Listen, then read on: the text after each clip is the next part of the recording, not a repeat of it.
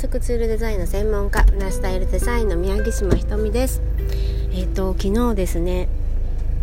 あの手相を見てもらったんです。でそれであのー、ただね私こう手のねこう線をね単純に見るのかなって思ってたんですけれどそうじゃなくてハンドマッサージをねしながら実際にこうあのその手の状況からあのその手手相を見るってとこじゃだけじゃなくってその健康状態とかねそういうのも全部こう見てもらったんですよ。でもう好きなねアロマの香りを選んでなんて話をしながらでオイル、ま、オイルでマッサージしてもらいながらもう開口一番ああもう頭が疲れてますねって。でそのこうなんでしょうね。手をこう揉みながらねそういう風に言ってくれてて。でそのなんだろうな。あの表面は表面がすごい硬い。でも中は柔らかいからもうなんかその思考がねやっぱ凝り固まっちゃってるねって。でかなりその思い込みが思い込みがその考えすぎのやっぱり原因になっている感じがするからもう全然大丈夫だから安心してっていう風に言われたんですよ。でそしたらあそうかと思って。なんかちょっとねあのふっとこう楽にしてもらった瞬間でした。こういうのって何でしょう。あの自分でね自分の気の持ちようで大丈夫大丈夫って思っててもやっぱりそれは自分がそう思ってるだけのことでなんでしょうあんまり説得力がないというか実は。そう。だけどそうやってあのー、まあ、手相を見れる人っていう風な感じであのー、そういう人からそうやって言われると大丈夫大丈夫って言われるとあなんかすごくやっぱほっとするんですよね。あそっかそっかって。なんか専門家の人のその一言っていうのは重いなーっていうかあのー、確かだなーって思いましたね。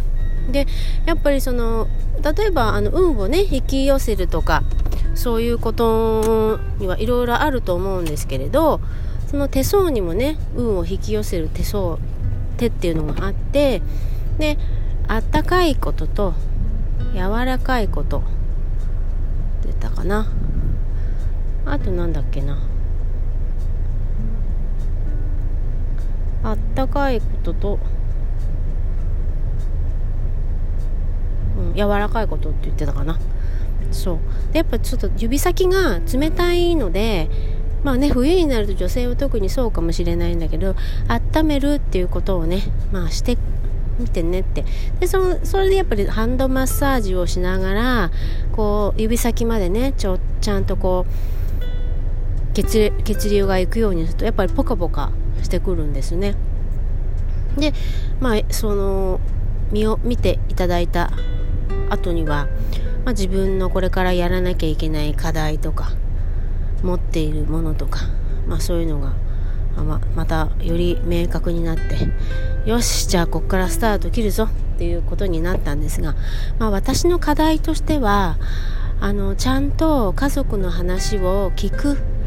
結構聞き流しちゃってるでしょって言われてああ確かにそうですと、まあ、自分のことが精一杯になっちゃってて聞き流してたかも。でまずはね家族のね、あのー、話をゆっくりまず聞く。何かあの先に提案するとか言うんじゃなくて聞く、まあ、これをやってってねっていうあの提案をしてもらったのでまあ私にとってね本当に話を聞かなきゃいけないのは、まあ、一緒に暮らしてるねえーと、3人の子と2人の孫もそうなんだけど1人ねあの家を出た長女がねいるんだけどその子の話をねちゃんと聞いてあげることがまあなかったんですね。なので、まあ、機会があったらね聞いてあげようって思ってたんですよ。そう。なかなか私の方からね連絡をして最近どうっていういうようなこの勇気はちょっとなくてもう2年もあの離れてるのでね。そう。でもその手相見て終わ見見終わってで家に帰ってきてその孫たちのお風呂入れたりなんだりわーってやってた時に、まあ、連絡が入って話を聞いてほしいっていう風にねまあ連絡があったわけです突然。なんだこれはと思って。さっきそうやって言われたばっかりなのに私の方からこう骨を折らなくても向こうからやってきたみたいな状況がありましてああこういうことかと。あの運を開いていくっていうかそういうのはやっぱりその単純なことなんだけど例えば手を温めるっていうことだったりするのかもしれないし、うん、自分で自分の手当てをやっぱりやっていく。自分でできなかったら誰かにやってもらうとかしてもらった時にやっぱりいろいろとね何かこう道が開けていくというかまたそういう不思議な体験をしました。そう。で長女の話をね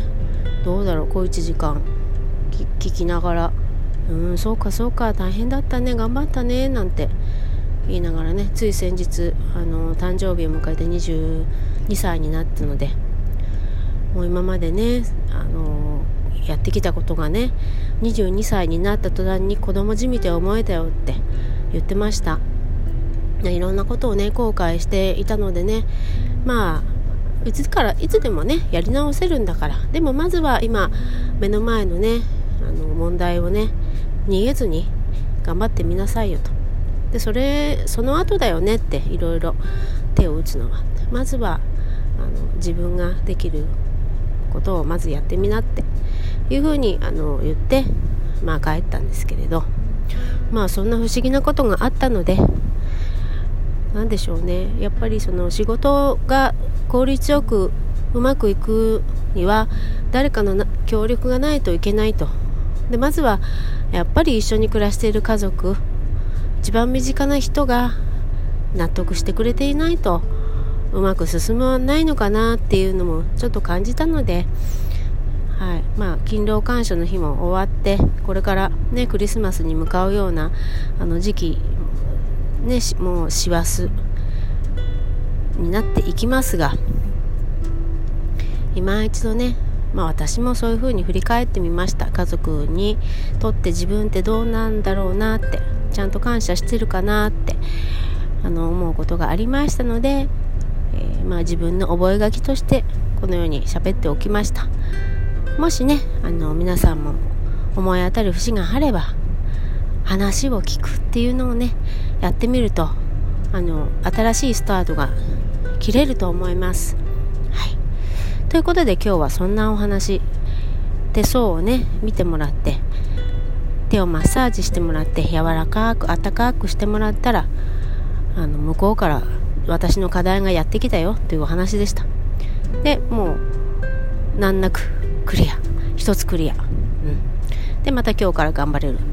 というお話でした。はい。ではまたお会いしましょう